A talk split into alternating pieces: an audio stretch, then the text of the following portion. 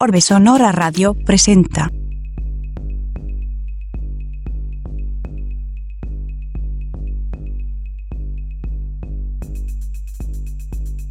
...88.5 FM, Radio Universidad San Luis. Bienvenidas, bienvenidos, bienvenidas a la cuarta temporada de Orbe Sonora Radio. Aquí Rasleo les estaré acompañando en esta emisión transmedia. Hoy en cabina de Orbe Sonora, César Gudiño de Susi 4. La música del show es producida por el español The Treasure. El track es Trapero de Trapo. Saludos a nuestros radioescuchas en Radio Universidad San Luis en el 88.5 en frecuencia modulada, a nuestros radioescuchas en Radio Universidad San Luis en Matehuala en el 91.9. El audio en línea se escucha por radio y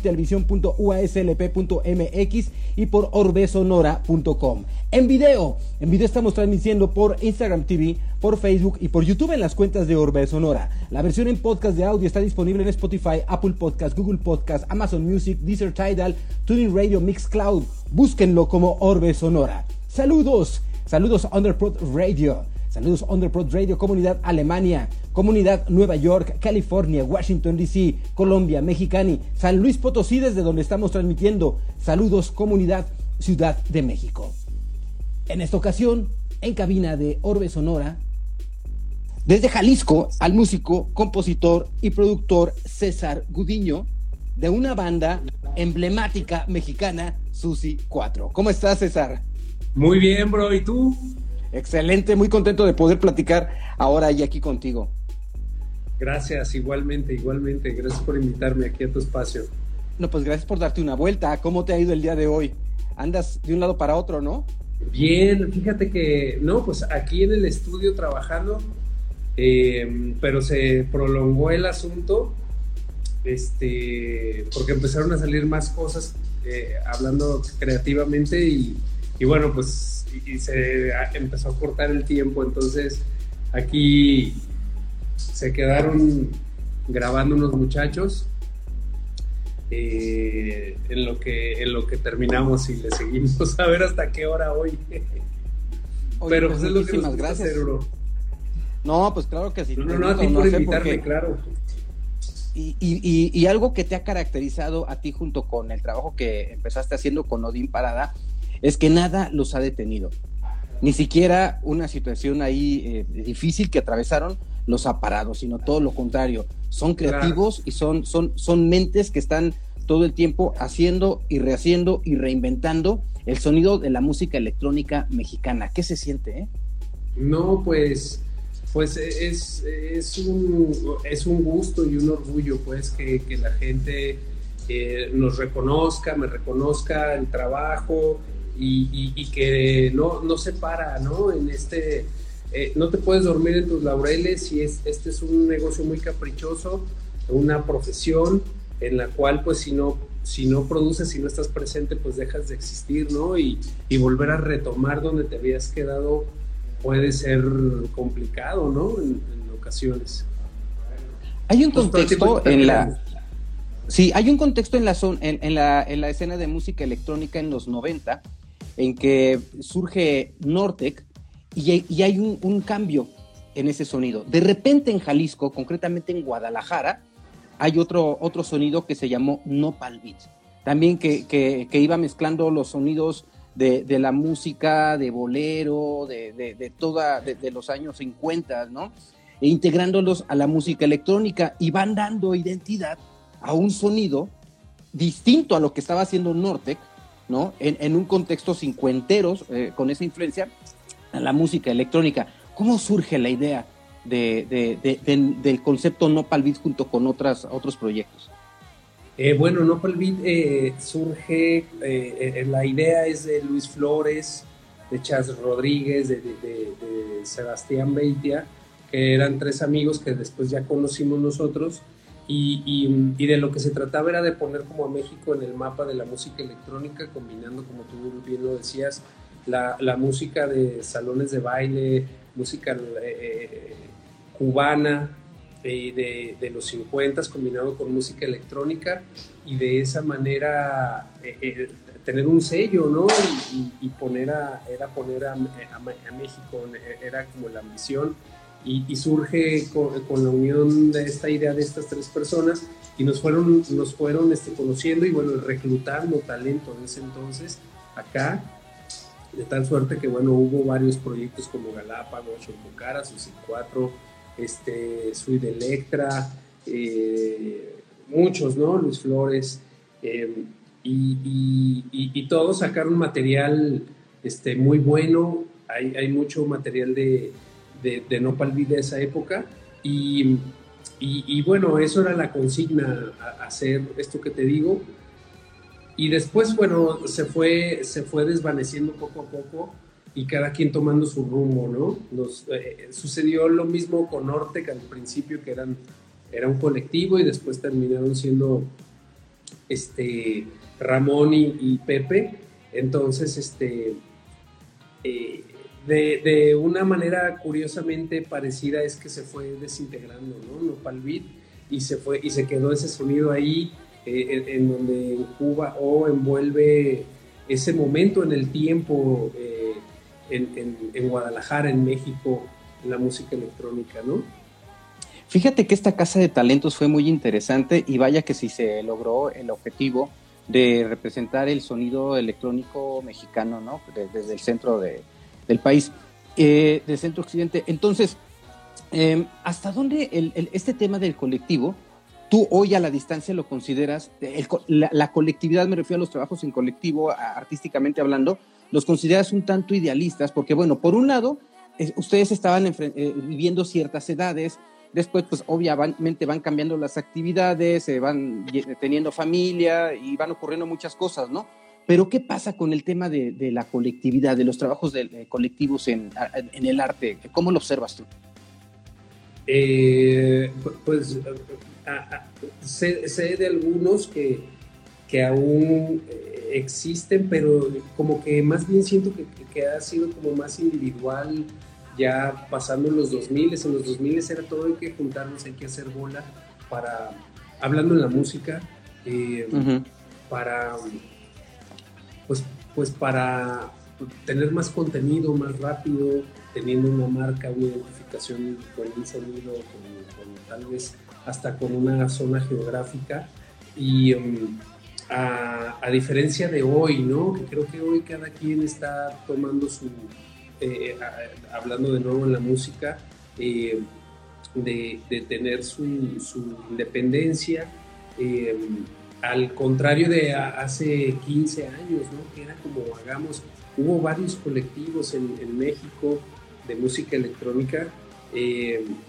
ahora, ahora hay sellos, ¿no? Hay sellos que tienen ya un sonido pero no es como un colectivo, no era como antes que hacíamos una canción uno con otro o tocábamos en vivo todas las, canciones de todos, ¿no? Era muy, muy divertido eso.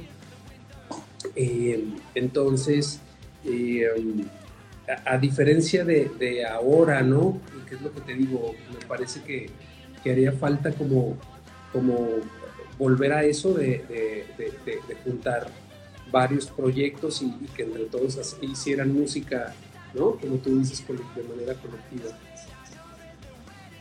Mira, pregunta aquí Kenzo, que si Martín Parra eh, es cierto que estuvo en, en, eh, Opal Beach. Eh, era muy amigo, ¿no? De nosotros, cercano, él más de la generación de Luis Flores, de, de Calambrín, nosotros éramos, tanto Odín como yo éramos o somos cinco años menores a ellos, entonces eh, vimos la electrónica tiempo después. Ellos la, la, conocieron, pues bueno, desde los ochentas, ¿no? O, antes. Em, y, bueno, de esta manera, de esta manera es que, que, que, fueron momentos muy, muy importantes, yo creo, dentro de la música eh, electrónica, recién iba saliendo el asunto de que ya no era tan underground con, proyectos como Underworld, ¿no? Como Chemical Brothers, La Punk. Y, en ese momento es que se abre, eh, hay, existe la apertura en México, que la gente que llega más este tipo de música. Eh, y, bueno, y volviendo a lo de Martín Parra, no, él simplemente era un amigo según yo no, jamás, jamás grabó algo para Nopal Beat. No sé si algún quizá, quizá tocó, ¿no? Quizá tocó en DJ sets. Ajá, exactamente, tocaba con nosotros en DJ, como DJ, pero no, jamás fue parte del colectivo, si bien recuerdo. Sí, yo también, yo lo recuerdo eh, eh, trabajando con ustedes y también en sus sets, que tocaba música de, de, de, Exactamente, sí, sí, sí. Oye, en este tema del, sonido Nopal Beat, eh, ¿cómo, ¿cómo surge la idea dentro de Susi 4 el ir incorporando los sonidos por la, digamos, llamémosle requisición, o no sé cómo, cómo, cómo sería, en donde Nopal Beat dice, debemos de tener estos sonidos ¿Cómo fue surgiendo esa, el sonido de eh, Susi 4 relacionado con No eh, eh, exactamente, eh, era como ir a comprar viniles, ¿no? De, de cha-cha-cha, de mambo, de, son cubano, y encontrar momentos en la música que pudiéramos ampliar para poder luego introducirlo en un track y, que fuera parte del mismo, ¿no? De un track propio ampliando momentos musicales de otros artistas, de otros tiempos, con otro sonido. Entonces, así es que salieron tracks como El Rey del Beautiful, ¿no? Hablando de Susi 4, este, Paris Nova, uno que nunca se grabó, que, bueno, que no salió en, discos de Susi 4, sino en sencillos de No Beat, DJ Brass, eh, eh, pero esa era la consigna, pues uno buscar sus sonidos, sus amplios, sus loops de congas, de, de viniles, de CDs, de donde encontráramos música y también nosotros ir grabando en, nuestros estudios percusión. Si Memo de Galápago, Memo Ramírez grababa las congas y luego alguien más te grababa unas trompetas y así íbamos haciendo también nuestra propia colección de sonidos, nuestras propias librerías de, de acid cabaret, ¿no? Eh, con, esta idea que tenía Luis Flores, pues de, mezclarlo y que fueran muchas trompetas, muchas percusiones, y eso era lo que nos íbamos a buscar a las disquerías ¿no? de, viniles. ¿Te acuerdas? Oye, eh, ¿y, qué pasa? Vámonos al pasado, ¿no? ¿Cómo era la casa, la familia de César cuando niño? ¿Qué se escuchaba? ¿Qué fue lo que te influye? ¿Qué pasaba en ese momento? ¿Por qué te empieza a traer la música? ¿Fue desde niño? ¿Fue más grande? ¿Qué había en tu casa cuando eras chiquito? Pues, pues fue de adolescente. Mi papá siempre escuchó música popular.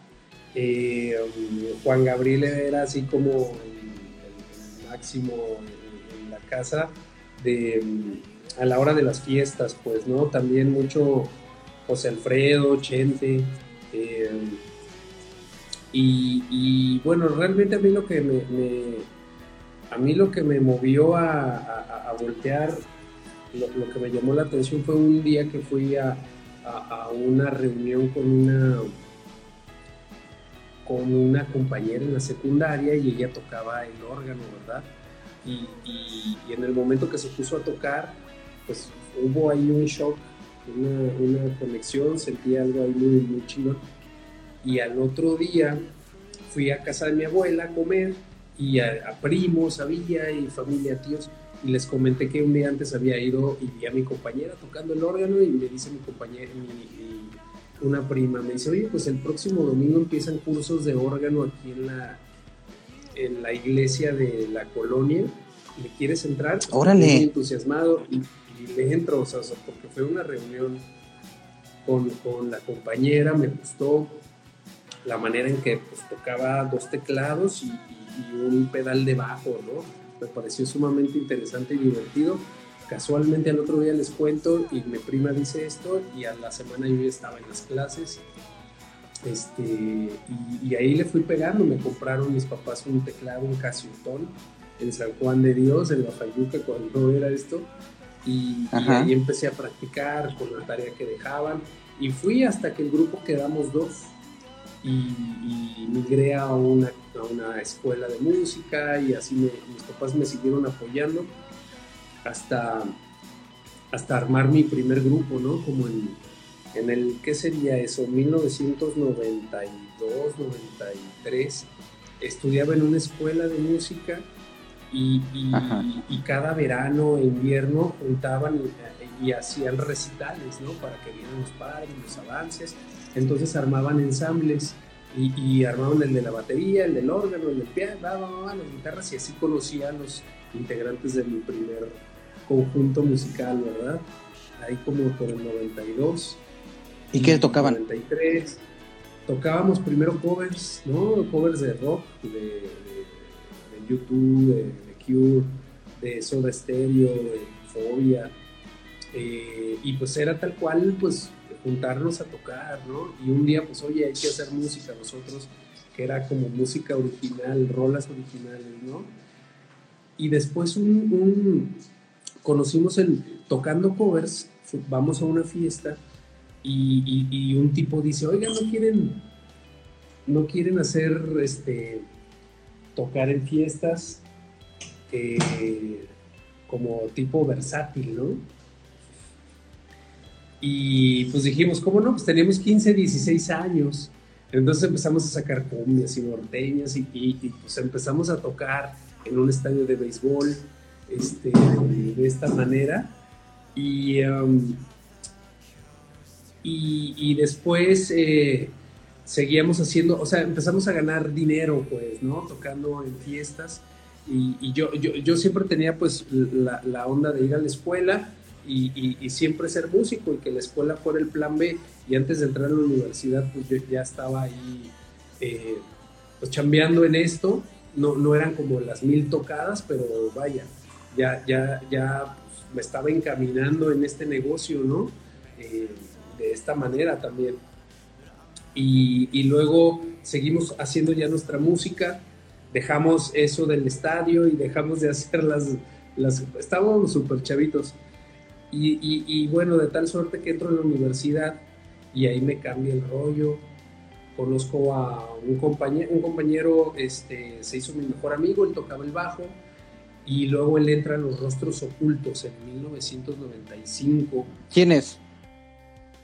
Ricardo Saldaña, ¿no? Un compañero que estudiábamos en la universidad y se dedicó a otra cosa, pero en su momento él era rockstar en Guadalajara, ¿no? Del bajo. Eh, y, él entró a los rostros ocultos y empezó a girar con ellos y, luego ya el tecladista ya no estaba y él me consiguió una audición y empiezo a tocar con los rostros ocultos. Tenía ¿Tocaste con los rostros? Sí, claro, toqué un año y medio, dos tocando con los rostros. ¿Llegaste a grabar? Llegué a la fiesta, eso sí, ¿no? Este. llegué a grabar, no, no, no, no, no, llegando a la fiesta. Llegué a la fiesta con ellos, definitivamente. Ahí conocí el rock and roll, cómo era el negocio, viajar, este. Todo pues cómo no llegar a la fiesta con Cala, ¿eh? ¿Verdad? No, no, no, no, eran unos fiestonas ahí y yo pues estaba cumpliendo mi, mi mayoría de edad eh, exactamente, entonces este, yo jamás había fumado marihuana, bueno, creo que todavía no. Y, y, qué te iba a decir? Y, bueno, en ese, en ese momento pues se me abre el mundo, ¿no? Vamos a tocar con el cala, con los rostros. Este, pues para mí era pues un big deal porque, porque pues ya salía de viaje, ya, ya eran conciertos grandes, ya la gente iba a ver al grupo, ¿no? Eh, entonces, eh, me pareció una gran enseñanza, una gran experiencia. Y bueno, hicieron grandes hits, ¿no? Canciones que han sido y que son memorables en la historia del rock. Y bueno, me tocó empezar con ellos. Y después, después, este, termino el, el lapso con ellos, que fue como de año y medio, casi dos yo seguí en la universidad y después con este amigo que me introdujo a los rostros ocultos, este compañero, hicimos eh, empezamos a hacer música él y yo y después él me presenta a Odín para y después hacemos un grupo eh, y luego Odín mete a, un baterista y armamos, somos cuatro músicos y empezamos a hacer trip hop, ¿no? En ese momento, 96, 97 pues estaba Massive Attack, Portishead, Tricky, eh, Sneaker Pins, mucha, mucha movida de, del trip hop inglés y, queríamos como emular ese sonido Y, eh, y, bueno, al, al, transcurso, a lo largo de un año, no logramos encontrar un cantante y, y, eso pues colapsó, ¿no? Ese asunto, esa historia. Y fue de que el baterista y el bajista se salieron y quedamos Odín y yo. Pues en ese momento surgió Susi 4, ¿no? Ok. Este, y así me fue llevando el asunto. Susi 4, empezamos a hacer música ya house y, y termino la universidad, ya existía Susi 4, entonces eh, al mismo tiempo el grupo Azul Violeta sacó un disco que se llama Mini Multi y me llaman para ser tecladista de, de la gira junto con Iván González, que era tecladista. Entonces me voy en la gira de Mini Multi, este disco que salió en el 98, 99 Ajá, creo. ajá. Me voy de gira con ellos, entonces jamás, yo estudié ciencias de la comunicación, jamás este jamás eh, trabajé de eso. Pero sí lo ejerciste. Sí lo no, no, ejerciste. jamás ejercí, claro. Pero jamás. creativamente como músico, Claro. creo que cuando buscas comunicar algo y entiendes ciertas fórmulas, estás aplicando estos conocimientos, ¿no? E- Exactamente, entonces, este, entonces fue así que, que, que empecé a tocar con Azul Violeta, fue otro año de tour con ellos, en donde, en donde ya no me, ya no tuve chance de trabajar como comunicólogo, sino que estuve con Azul Violeta y después empieza Nopal Beat. Y entonces yo estaba con Susi 4, con Azul Violeta y Nopal Beat iba naciendo. Y, y luego termino mi, mi- mi rollo con, con, con estos chavos de Azul Violeta. Azul Violeta. Y, entra Ramiro Puente ¿Cómo? a los te- y entra Ramiro Puente a los teclados. Azul Violeta, cuando tú Mm. sales. No, fíjate que entró, entró este Aldo Muñoz, Ah, un, ok. un, un- un productor y músico de acá de Guadalajara, y él fue el que siguió en los teclados junto con Iván, y yo me, me encarrilo con Susi 4, y bueno, sale Nopal Beat, y es ahí donde ya empezamos la historia con este proyecto. Muy bien. Exactamente. Estamos entonces, platicando bueno, con... sí. No, sí, adelante, adelante. Ah, entonces, bueno, termino eh, y, y conozco en un bar a, a Denise Guerrero, y eh, eh, que bueno, fue después la cantante de Velanova, en un bar aquí en Guadalajara, y le propongo, oye, pues este, nosotros tenemos, porque la vi cantar en un bar. Entonces la escuché y la vi, y, y, y- y entonces le propongo que tenía- tenemos una canción, Susi 4, y que nos guste, que, que me- nos encantaría que la escuchara y, y bueno, fuimos al estudio, la escuchó y la cantó y esto soy tropical y, y- y queda, ¿no? La grabamos, la mezclamos, la masterizamos y, y después la llevamos a una estación de radio porque el, el- el productor de esta estación, el director, nos vio en una fiesta y nos dijo, cuando tengan una canción, vengan aquí y la tocamos. Pues bueno, pues le tomamos la palabra y la puso y después la gente hablaba y hablaba para que la pusieran. Esta Órale. canción fue Sweet Tropical y fue un hit local, ¿no? Así masivo, aquí en Guadalajara. Y después, este... Y de ahí pues se nos abre el camino, ¿no? Con esta canción. Sí la Eh, recuerdo perfectamente, ¿eh? Y recuerdo cómo eh, despegó Susi 4, pues fue, fue creo que lo que se dio a conocer de Susi 4. Aquí en San Luis Potosí, pues Yorbe Sonora ya existíamos y nos llegó esa rola y la presentábamos en fiestas. De hecho, Gabriel Chinchilla, nuestro diseñador gráfico, tocaba sets de Calambrín, con música de Calambrín, de Susi 4, o sea, mira. hacía sets completos de Nopal Beat, ajá. O sea, Ah, está- qué chido, no, no, qué, qué, chido estuvo eso. Ajá. Y eh, entonces fue un momento pues muy, muy importante para el grupo y decisivo, porque gracias a esa canción se fue expandiendo pues la fama del grupo, ¿no? Del proyecto. Se fue en el DF, ya estábamos sonando, ya íbamos a Monterrey y empezamos a hacer música moderna, eh, que nos lleva un año hacerlo. Y ahí sacamos On Time como primer sencillo y ese fue ya un trancazo, ¿no? Que, que nos dio a conocer ya ahora sí de manera más contundente en México y en Estados Unidos y en, en Centroamérica. Antes el internet no era como hoy, eh, Ujú. la música era, se, se distribuía de una manera diferente, ¿verdad? No llegaba ho- hoy como hoy, que es más, inmediato. Y, y, ahí empezamos con esa historia de música moderna, este disco que mucha gente le gusta. Y empezamos a girar, nos fuimos a España, este, todo México, Vive Latino, wow, fue una experiencia inolvidable. Y, um, y, después de esto tenemos un accidente en carretera que nos frena ahí un tiempo. Eh, y ahí empezamos a hacer el, eh, paramos un par de meses y empezamos a componer lo que luego fue el Red Album, el Red Album y, y bueno, esa fue otra historia también muy, muy intensa, rompemos con Opal Beat, este, se acaba la historia con Opal Beat y seguimos por nuestro lado como independientes. ¿Qué, qué pasa ahí con Opal Beat? ¿Qué es lo que está Porque es cuando varios empiezan a desintegrar, ¿no?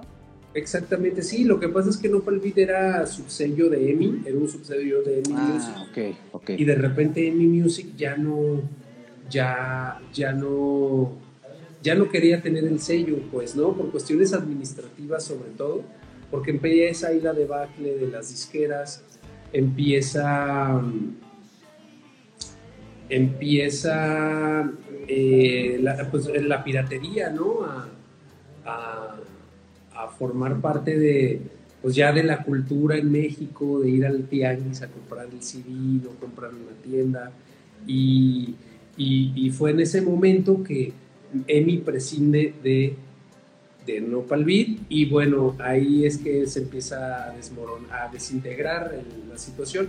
Nosotros nos vamos por nuestro lado y hacemos el Red Album, eh, donde grabamos con Jorge González de Los Prisioneros, este grupo chileno, Tren Sur. Eh, fue como algo muy importante para nosotros, con León Larregui. Eh,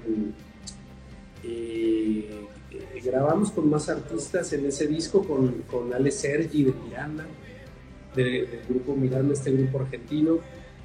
más colaboraciones hubo. Y, ahí salimos de gira y bueno, uff, tocábamos igual tres veces, cuatro veces a la semana. Le dábamos la vuelta a México, nos fuimos a Estados Unidos, fuimos a Colombia. Y bueno, pues eh, disfrutando de, de, hacer lo que nos gusta, ¿no? Y de viajar y de conocer gente y de tocar en vivo. Entonces ahí seguimos dándole em, para después hacer el, el, el, el EP de Dame Más Dame Más, eh, que ahí salieron un par de sencillos.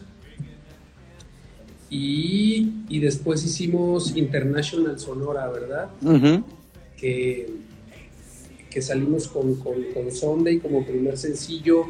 También estuvieron eh, eh, Denise, de, Denise Guerrero, de, no, perdón, este, Denise Gutiérrez de, de Hello Seahorse, cantante de Hello Seahorse, cantó un track de ese disco. Eh, eh, también eh, Juan Pablo Corcuera de Technicolor Fabrics cantó otra canción. Ah. Exacto, una muy, muy, muy, muy buena. Y, um, y, bueno, fue un disco también interesante que hicimos aquí en mi estudio, fue el primero que hicimos aquí. y, y fue pues un disco que explora, tratamos de volver un poquito como música moderna. Eh, y, bueno, seguíamos toque y toque y toque hasta llegar a, hacer el Radio Latina, ¿no? En el 2012, donde nos proponen hacer este disco con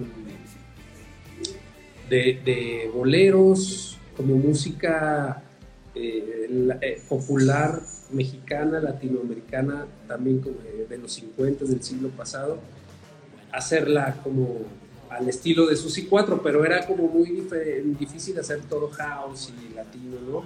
Claro. Porque pues, no sería chistoso en unas, ¿no? Eh, entonces fue un disco muy como sui generis, pues, ¿no? O sea, hay versiones o hay estilos muy diferentes a otros dentro de un mismo disco de un mismo artista. Entonces, así como está Bésame Mucho, que es trip hop, down tempo, así dark, así como está Piel Canela, que es house, este, eh, más happy el asunto, más playero. Y, fue un disco que sí le dimos rienda suelta a la creatividad, ¿no? Donde nadie nos detuvo. Y, um, y después de este disco, es que nos damos un break y luego yo decido, Odín decide hacer su carrera por su lado y yo, yo sigo con Susi 4 y empiezo a sacar música, ¿no? Poco a poco eh, me empiezo ya a dar el rol como más como productor aquí en el estudio, produciendo otros proyectos como Baltasar o como Marguerza, eh, eh, The Broken Flowers Project también, em, en donde empezamos a hacer aquí una incubadora de talento nuevo y, y, en ese momento como que decido parar un poco a Susi 4 y lo retomo ya en el 2014, 2015 y salgo con un Fold, este track, este salserón, jausero. Tuve un chorro de remixes, ¿no? Que me hicieron muchos artistas, DJ, productores, DJs como Balcázar, como como Sor, como perdón, como, como Pinto, como Eduardo Pinto, eh, un montón de, DJs, productores de aquí de Guadalajara. Eh, me apoyaron con esta idea y, monto la banda Susi o sea, el, nuevo grupo en el cual estaba, estaba Yuri González, que siempre estuvo desde música moderna, Picho Torres de la percusión también, y, conozco a Ceci Torres, que es la cantante actual, y desde ahí, pum, empezamos a cantar y a rolar juntos, y, y aquí andamos, ¿no? Aquí seguimos produciendo y con música nueva que se viene y shows y, vaya, pues aprovechando que, que, esto está de vuelta, ¿no? Que, venimos de una pandemia, bueno, que ya fue hace un año más o menos que empezó esto a componerse, pero bueno, es hasta hoy, a estas alturas, que ya se ha normalizado todo, ¿no? En cuanto a los shows, por ejemplo. Estamos platicando con César eh, de Susi 4, César Gudiño de Susi 4, quien durante la primera parte del programa nos ha hecho una cronología de la historia musical de su vida desde niñito hasta lo que está pasando ahora que estamos saliendo de la pandemia. César, tú estás ahorita en tu estudio. ¿Existe la posibilidad de que nos lo muestres, de que nos muestres con quién estás colaborando ahí? De, que con el mismo teléfono nos lo muestres y nos lo vayas platicando para nuestros radioescuchas que están en Radio Universidad, en Talk Radio. ah, bueno, él es Robin, miren. Saluda, Robin. Él es Robin. ¿Qué tal, Robin? Hola, hola, saluda, Robin. Acá está Luis. Bueno, aquí está el loco. ¿Qué tal, loco? Mucho gusto, mano. aquí está Rafael. Y aquí está Luis. Ellos son de un proyecto que se llama Baltasar. Aquí, aquí, aquí. Estamos haciendo un track eh, mañana vienen los chicos de Valsian, este proyecto de, de Cuernavaca. Y aquí, aquí está mi chica de humo. Saludos, amor. ¿Qué tal? ¿Cómo estás? y este es el. déjame volteo la cámara, así puedo. A ver, para que estés más cómodo. Exacto, mira. Excelente. Entonces, este es aquí el estudio, estamos chambeando. Este, una guitarra, unas guitarras. Y deja este, mira que. Ay, se volteó, perdón, aquí el. Ahí está, ahí está. y estamos trabajando aquí en unas voces. Son todas ¿Con qué software estás trabajando? Logic. con Logic y, ajá, y aquí están unos sintes. ¿Qué son? Del otro lado es que graban, ¿no? Es, ahí está el cuarto de grabación, del otro lado está la ventana y ahí es donde cantan los chavos. ¿Qué sintes tienes ahí? Aquí tengo un Juno 106, un Prophet Rev 2 ahí. Este es un six track de Sequential Circuits. Mejor deja prendo la luz. Este, mm, ese es un six track. Este es vintage. Este es como del 84. Sí, sí, analógico. Este es nuevo. Este es también del 84. El Juno, sí. Tenemos un Matrix 1000, ese blanco. Matrix 1000. Y luego este MKS S50 de Roland. Aquí hay un, un Echo Tape Echo de Roland. Eh, acá tenemos un MC20 Korg. Aquí un Moog Prodigy, todos estos vintage, setenteros. Este es un Pittsburgh modular.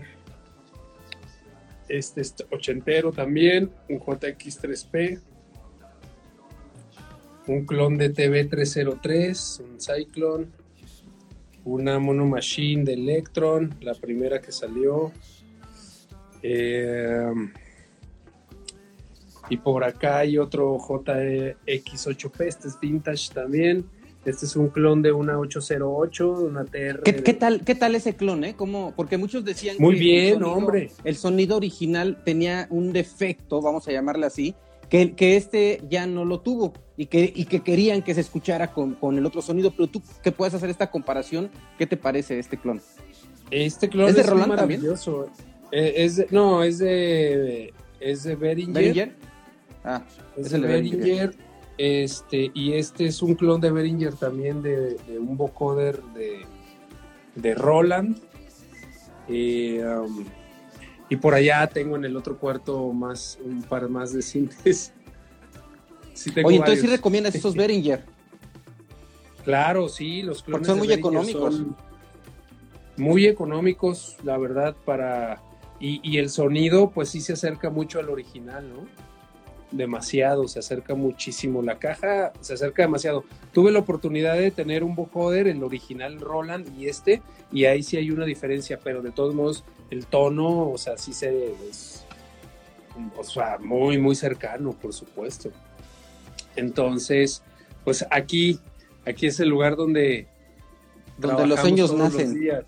y aquí nacen las, las pues las obras de Susi 4, ¿no? Aquí hicimos, aquí hicimos el International Sonora y, bueno, pues la pasamos bien aquí todos los días haciendo lo que nos gusta.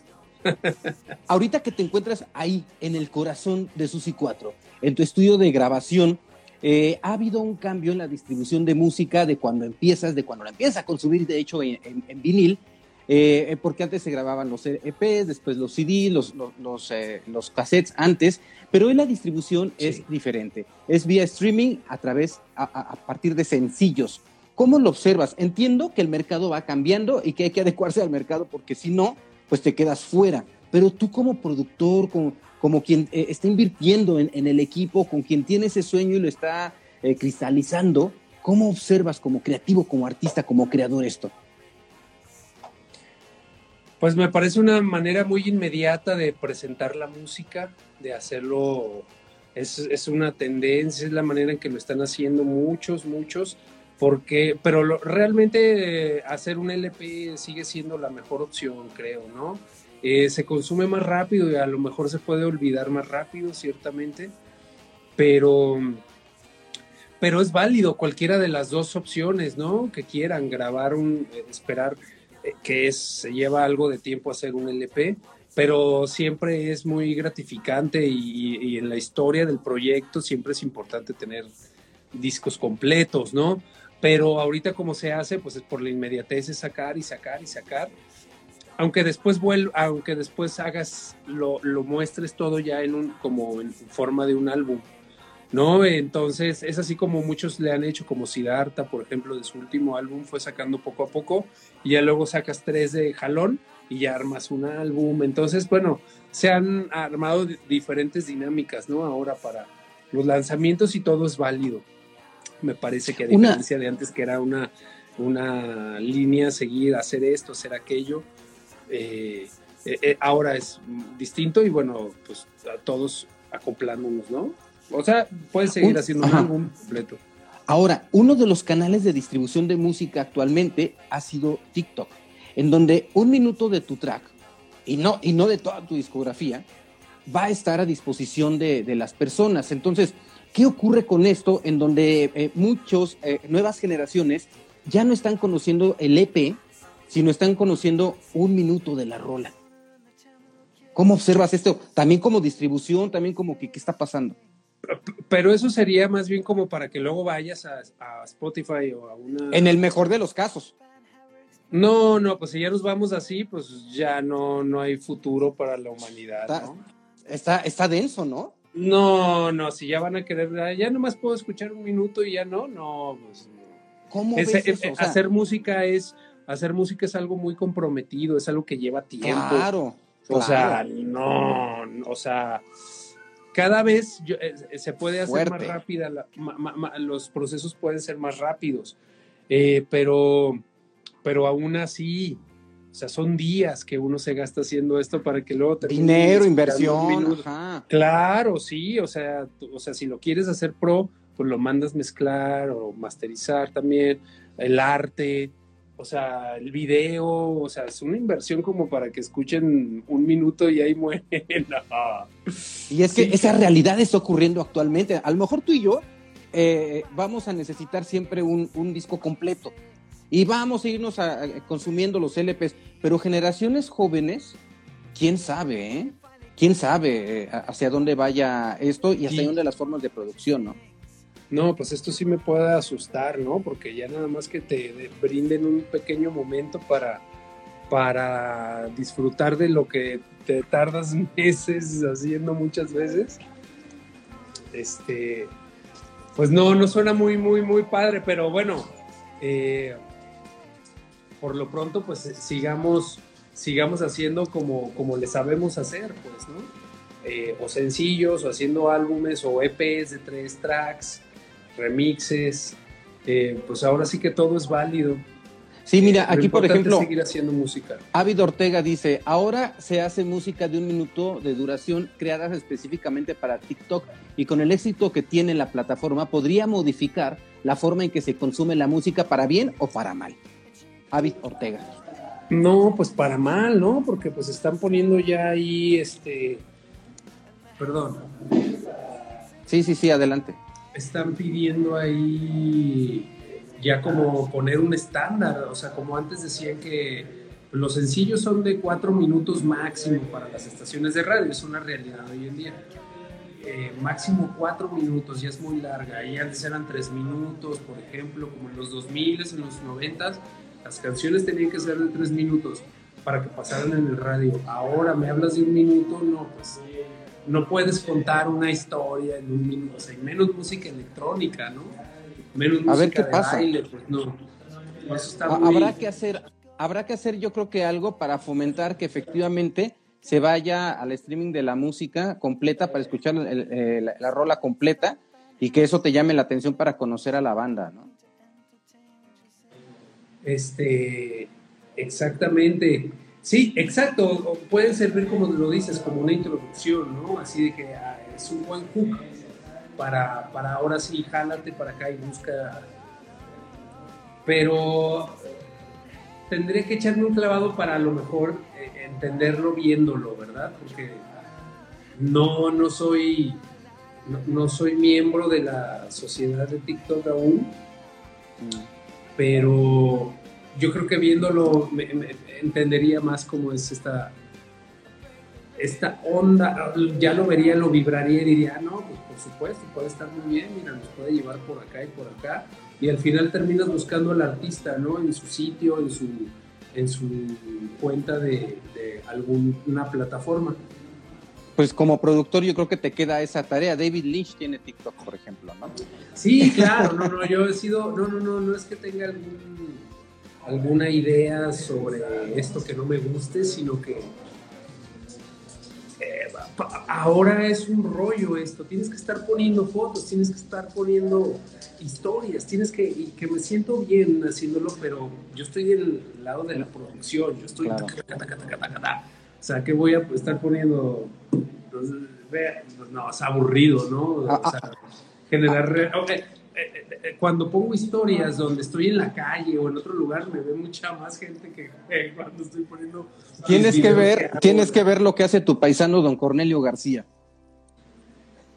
¿Qué, qué, hace él? Pues igual está subiendo TikToks así muy, muy interesantes. ¿no? TikTok, eh, eh, Cornelio de, de, kiosco en kiosco, de C7, Jalisco. Ok.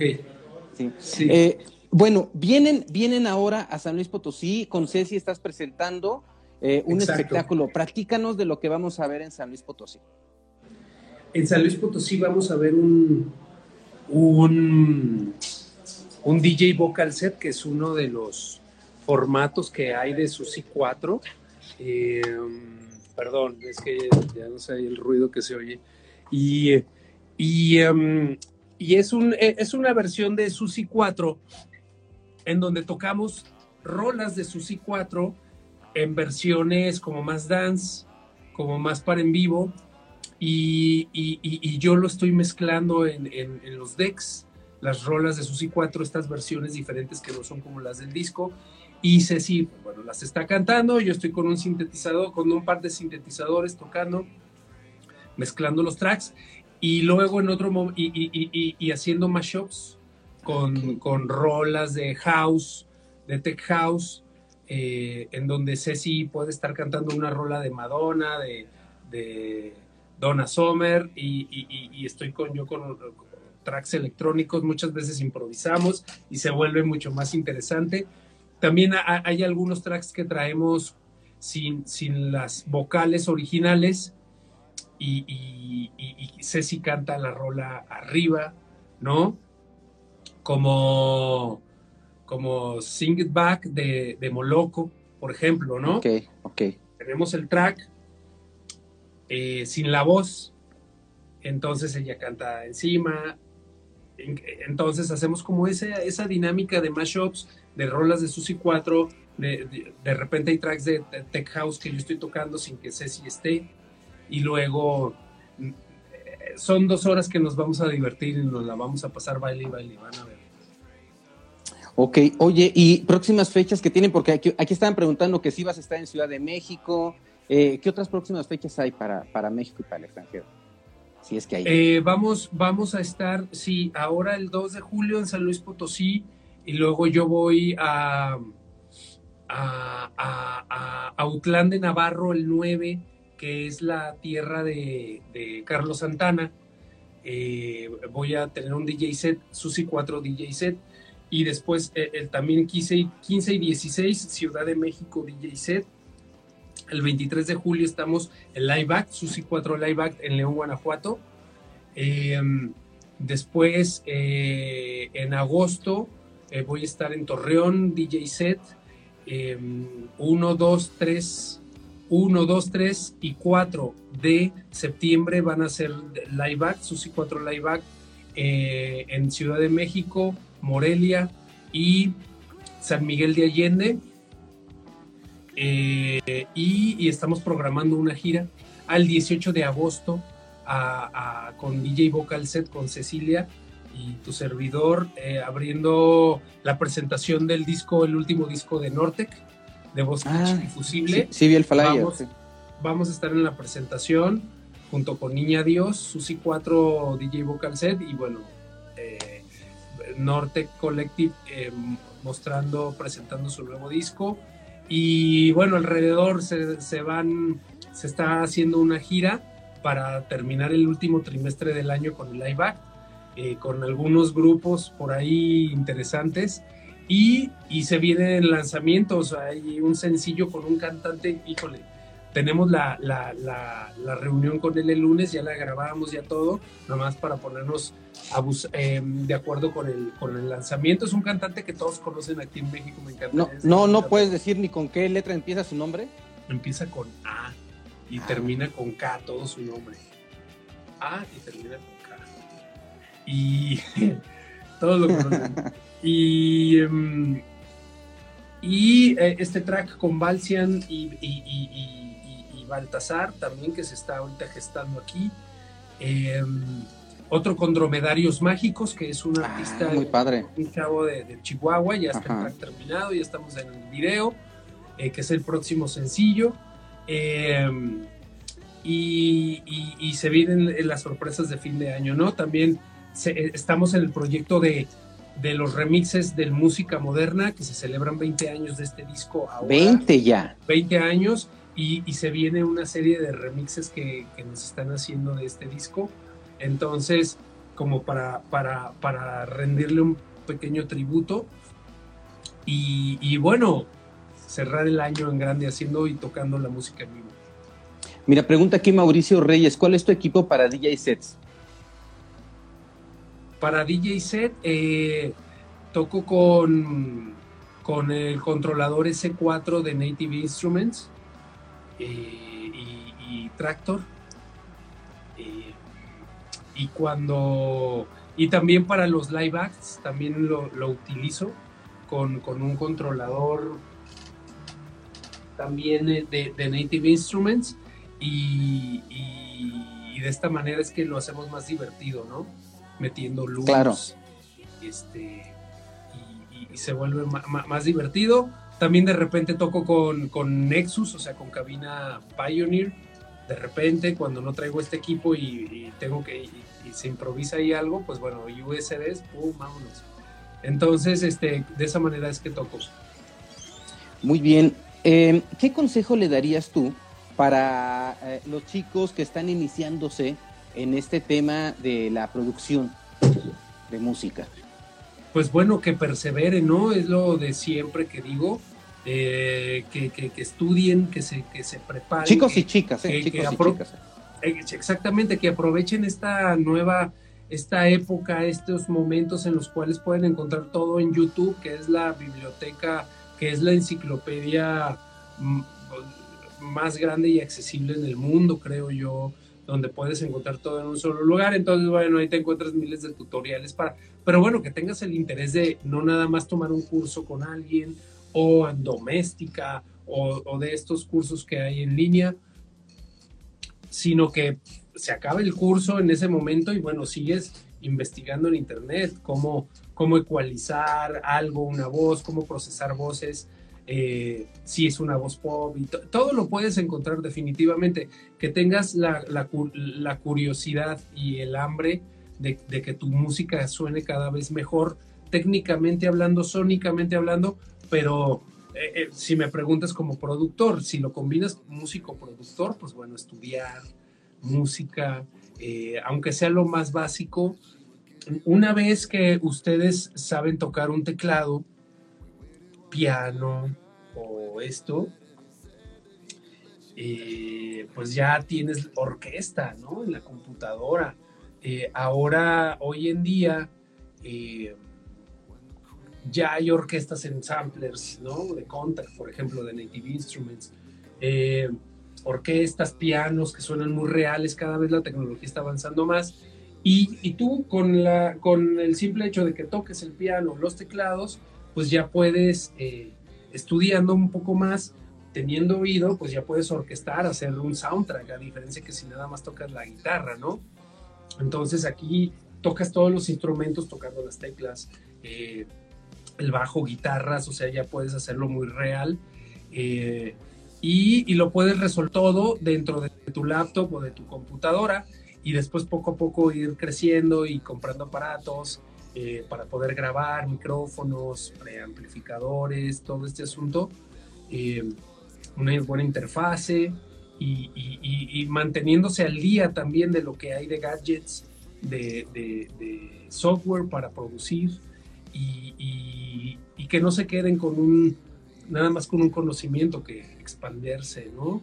Y, experimentar con los sonidos y efectos que tengan para, para, para crear su propio sonido y, ir conociendo y experimentando, yo creo, ¿no? Y pero sobre todo es no se desanimen a la primera, o sea, esto es de prueba y error, prueba y error y uno se tropieza y a lo mejor la gente te dice, oye, pues no, esto no me gusta y, no por eso es que te vas a desanimar y, correrle, ¿verdad? Es, e, e, es, es, e, es, una pasión, es algo muy, muy bonito de lo cual se puede vivir y, se, y, es muy gratificante vivir de esto. Entonces, pues que no, no paren, no paren en la búsqueda. César, pues te agradezco que te hayas dado una vuelta aquí en la cabina de Orbe Sonora. Eh, estás súper ocupado y para nosotros ha sido pues muy chido poderte escuchar, que nos hayas platicado lo que vas a presentar aquí en San Luis Potosí y en la gira en el resto del, del país. Muchísimas gracias. Y bueno, esto se queda en Instagram TV y también se va a hacer difusión en Facebook, en, YouTube, en las cuentas de Orbe Sonora y como podcast, además de la transmisión con nuestro radio escuchas en Radio Universidad y en Underprod Radio. Muchísimas gracias, César. Por Excelente a todos, muchas gracias a, ti, a todos eh, los que se metieron y nos, nos hicieron preguntas, nos saludaron y, estuvieron aquí al tanto de esto. Muchas gracias, saludos a todos y nos vemos este sábado en San Luis Potosí, en Wicho Fest. Que estés bien, buenas noches. Buenas noches, gracias. Orbe Sonora es una producción de Leo Cano para Radio Universidad San Luis.